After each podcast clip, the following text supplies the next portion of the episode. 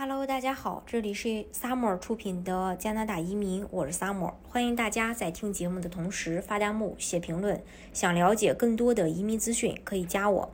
根据移民局的统计，七月份加拿大各省共发出超过六千份省提名邀请函。抽签的数量已经达到历史最高水平，而抽签分数在全年都在下降。根据各自的方案挑选有资格获得加拿大永久居留的外国工人，有了自己的移民计划，省政府就可以选择最适合当地劳动力市场需求的个人。值得关注的是，在全国各省的移民计划当中，安大略省招收的移民最多，预计到2023年。仅省移民计划每年将引入超过八万名新移民。加拿大移民和难民，呃以及公民身份一直持有 PNP 特定的快速通道入口。自年初以来，平均每两周，呃，这个邀请一次。嗯，截止到目前为止，移民局通过快速通道已经邀请了九万八千八百零四名永久居留候选人。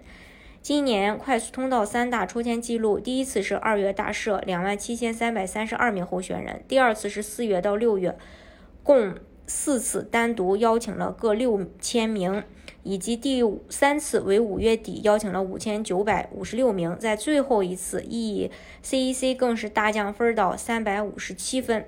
七月份 E 永久居留邀请记录：七月二十二，C.E.C 抽签四四千。嗯，五百名。七月二十一日，PNP 的邀请了是七百，呃，邀请了是三百六十二名，是七百三十四分以上。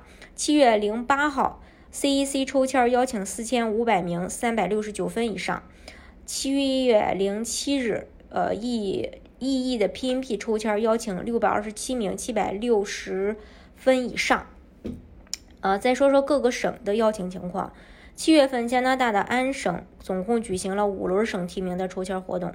第一轮抽签在七月七日举行，对于呃来自于企业家移民类别的申请人发出了二十一份省提名申请邀请。第二轮抽签是七月十三日，总共邀请了一千六百八十五名来自雇主担保类别下的外籍工人和国际学生。两天以后，安省举行了第三轮抽签，也是第一次对紧缺职业类别的申请人发出邀请，共有五十五位申请人获邀。七月二十一日是第四轮抽签，主要针对意法语优先类别的申请人。最后在七月二十七日举行本月的最后一轮抽签，邀请对象主要是来自人力优先类别下的申请人，共有一千零三十一位申请人获邀。从目前来看，安省新上线的 EUI 系统已经逐渐运作成熟，同时也反映出安省对于移民的要求之大。本月，安省邀请了接近三千位申请人递交省提名。BC 省。也在持续降分，四轮邀请共计八百八十五人获邀。BC 省在七月内通过其省提名项目下的快速通道、快速工人和企业家类别，向超过八百八十五位申请人发出邀请，基本上与前几个月的邀请人数比较相近。与此同时，BC 省也发布了去年省提名的邀请情况。二零二零年，BC 省一共向六千两百五十一名申请人发出过省提名邀请。但还没有达到联邦政府所分配的名额目标。技术工人类别总共占总邀人数的百分之五十七，其余的百分之三十五的申请人来自国际学生类别。七月十九日，BC 省移民部宣布暂停企业家移民类别，包括呃企业家移民试点项目的注册申请，其他类别没影响。萨省七月邀请人数翻倍，共计五百七十人获邀。嗯。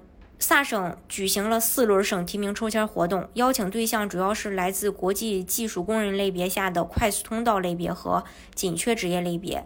本月共有五百七十位申请人获得萨省移民部的邀请，提交省提名。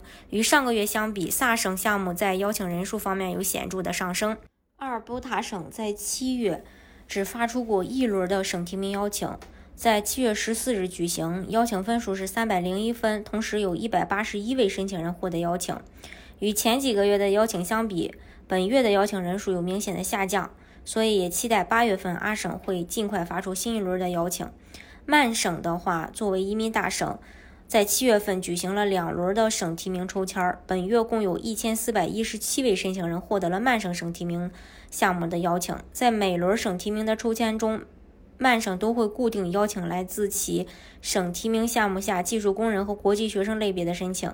在七月二十七日抽签中，曼省更是一举打破了共有一百一十，呃，共有一千一百四十位申请人获邀。爱德华王子岛的话。呃，在七月十五日举行了最新一轮的省提名抽签，共有一百二十七位申请人获得邀请，其中有一百一十八位申请人来自快速通道和劳动力的影响类别，其余的申请人来自企业家类别。这是关于各个省的邀请情况。大家如果想具体了解加拿大的移民项目的话，可以加我。